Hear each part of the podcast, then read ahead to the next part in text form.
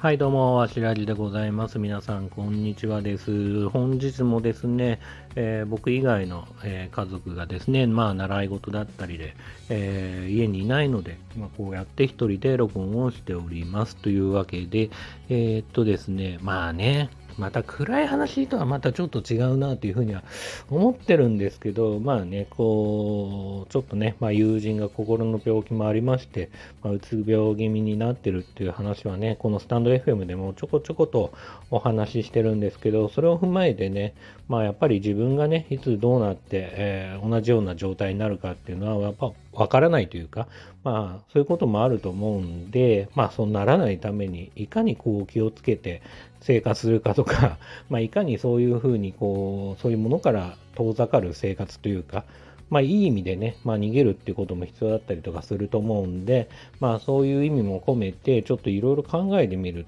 と、まあ、彼というか、まあ、僕の友人のね、えー、鬱になってしまった人を考えると、ちょっと今ね、まあ、改めて趣味についてね、こう考えるってことがすごくね、非常に、えー、大事なんじゃないかなというふうに思っておりまして、というのは、えー、っと、僕の友人はちょっとね、あんまり趣味がね、えー、なかったり、まあ深く何かを、えー、なんつうかな、あの探求するような、あの知識をこう深く深めていくようなタイプではなくて、まあ、浅く広くいろんなことを知ってるっていう友人で、まあ、彼とはまあ中学から一緒で、まあ、高校も同じで、まあ、大人になってからも一緒に飲みに行くぐらいの仲なんである程度はね彼がどういう趣味思考というか、まあそういうものをね、えー、好んでいたかっていうのは、なんとなくは理解してるつもりで、こうやって話してるんですけど、やっぱなかなかね、こう深く趣味で、えー、なんか、なんつうかな、そういうコミュニティとかね、そういうところに参加してるとかも聞いたことなかったんで、まあね、趣味っていうのは逆に言うと大事なんじゃないかなっていうふうにね、えー、ここ最近思っているんですよ。うん。というのは、例えば僕の場合で、まあ僕がね、絶対的にいいってわけじゃないけど、僕の本当の体験から話すと、例えば僕はプロレスが好きだから、プロレスの仲間ができて、えっ、ー、と、まあ同じね、プロレスを会場で見て盛り上がったりとか、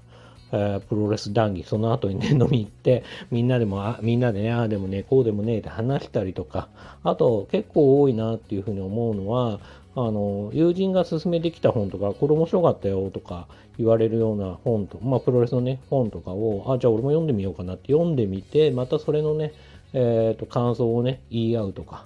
あそういうことって多々あると思うんですよ。まあ、映画でも僕は映画の仲間が最近ここ2年ぐらいかな、えー、映画ね好きな友達ができて、まあ、映画の話したり、えっ、ー、とまあ、一緒にね、えーと、ポッドキャストで映画の話したり、まあ、もちろん飲み行って話したりとか、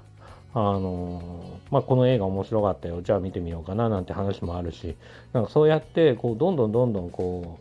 うじゃあなんですかね、ループするというか、まあ、映画を見ることでまたこう映画の話するし、まあ、映画の話することでまたじゃあ新作見てみようかなとか本読んでみようかなってループしてって、まあ、よりねこう理解が深まっていくことなんてね、皆さんもそういう体験あると思うんですよ。まあ仮にね、スポーツだとしても、やっぱり仲間、スポーツを一緒にやる仲間ができて、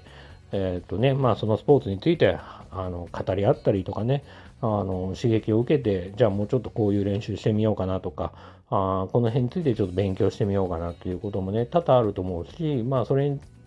そういう知識が蓄える、こう、えー、知識が深まっていくことによって、またね、練習方法が変わったり、トレーニング方法が変わったりなんていうこともあると思うし、またそうやってレベルアップすればするほど、またね、新しい友達ができたり、まあ前からの友達とまた話し合ったり、こう逆に教えてあげたりとかね、なんてこともね、多々あると思うんですよね。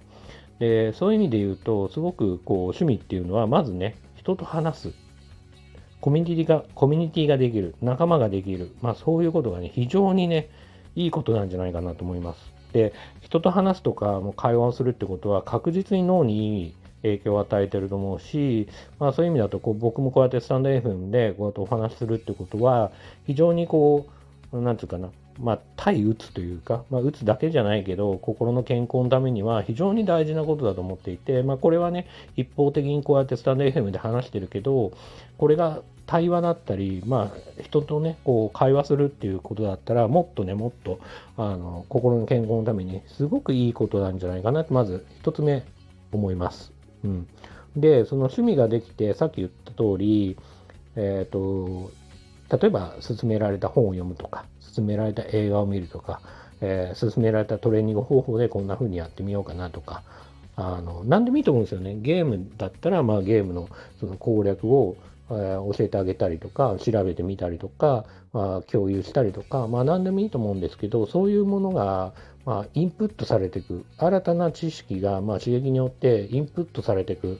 あの、何でもいいと思うんですよね。本はもちろん雑な雑学だと思うんですよ。プロレスの本なんて読んでも、何の役にも立たない、役には立つかもしれないけど、あの、そんなね、なんか、なんつうかね、生きていく上すごく大事なあ情報ではないけど、プロレスラーの自伝を読むとか、暴露本を読むとか、何でもいいんですけど、そのあそういうものを読むことによって、えーと、もちろんね、知識として、まあ、えー、蓄積されていく部分もあるし、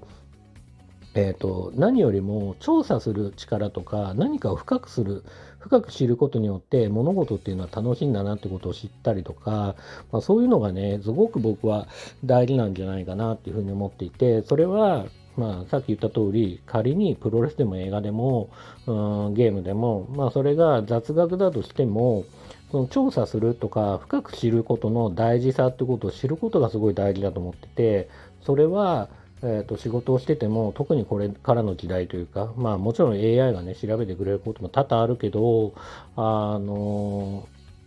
あまあ、もちろんね、まあ、これからね、こうやって AI 時代で、まあ、そういうこともあるかもしれないけど、調査力ってすごく大事だと思ってて、調べるの下手な人、まあ、うん、調べるの下手、調べることが下手な人ってのはたくさんいるし、仮に AI 時代が来たとしても、AI にどんな質問をすれば的確な回答が返ってくるかってことを、あの、知るべきだと思うし、じゃあその AI 自体の機能っていうのはどういうものか調べる必要性があるし、とにかく調べることっていうのはすごく大事だと思うんですね。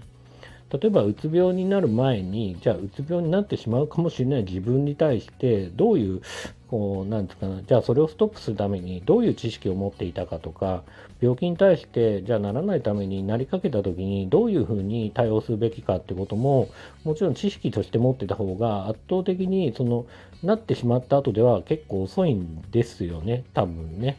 まあ、もちろん僕も多少はこういろいろ経験してる中で分かる部分もあるんですけど、まあ、特にうつ病っていうのは一回なってしまったら結構治すのしんどいなと僕思っててそれは何年も付き合う付き合っていく必要性があると思うし、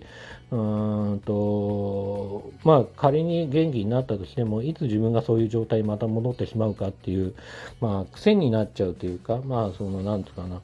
あのまたね再発してしまうことも多々あると思うんで、まあ、いかにこうその前にストップすることやめそのそうならないふうにどうすべきかってことも大事だと思うからそういう意味でいろいろね調べるってことも先に調べてしまうってことだったり調査調査をする力だったりっていうのもすごくね大事だと思ってるんですよね。うん、なんで僕はまあその、まあ、最初の話に戻ると、いかに趣味が大事かっていうと、まあ、もちろん一人でやり続けて、絵を描き続けて、誰にも発表しないとかだったら、ちょっとあんまりよろしく、僕が今言ってる趣味っていう話だとあんまりよろしくないかもしれないけど、人とつながる趣味、えー、人とつながれる趣味っていうのは非常に大事なんじゃないかなと。それによって心の健康にもなるし、あのいろんなことを知識として蓄えることができるし、まあ、調査力が上がれば今後の人生もより豊かになっていくだろうしいろいろねいいことっていうのはたくさんあるなっていうふうに思ってるんで、まあ、僕はあんまり偉そうには言えないですけどあの僕自身もねあの人に勧める前にいろんな趣味を持って、まあ、趣味の仲間と僕は大人になってから、まあ、正直ね地元が